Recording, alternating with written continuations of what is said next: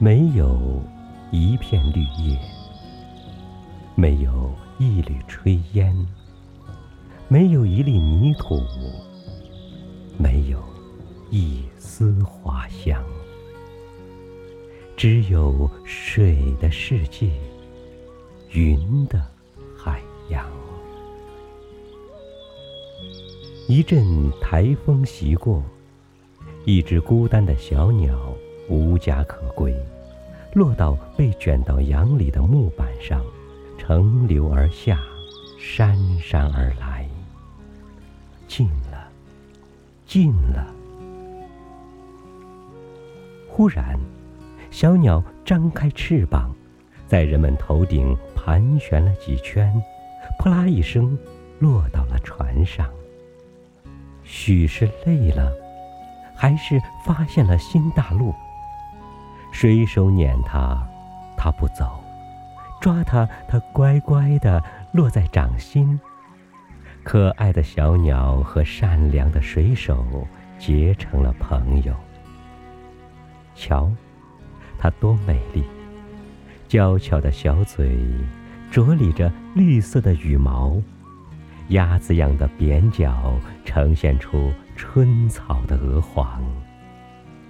水手们。把他们带到舱里，给他搭铺，让他在船上安家落户。每天把分到的一塑料桶淡水匀给他喝，把从祖国带来的鲜美的鱼肉分给他吃。天长日久，小鸟和水手的感情日趋笃厚。清晨。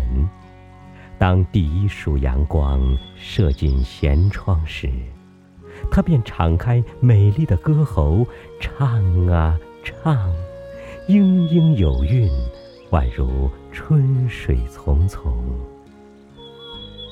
人类给它以生命，它毫不吝啬地把自己的艺术青春奉献给了哺育它的人。可能。都是这样。艺术家们的青春只会献给尊敬他们的人。小鸟给远航生活蒙上了一层浪漫色调。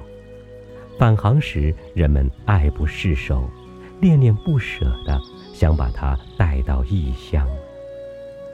可小鸟憔悴了，给水不喝。喂肉，不吃。油亮的羽毛失去了光泽。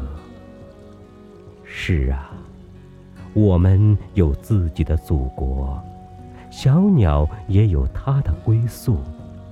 人和动物都是一样啊，哪儿也不如故乡好。慈爱的水手们决定放开它。让他回到大海的摇篮去，回到蓝色的故乡去。离别前，这个大自然的朋友与水手们留影纪念。他站在许多人的头上、肩上、掌上、胳膊上，与喂养过他的人们一起融进那蓝色的画面。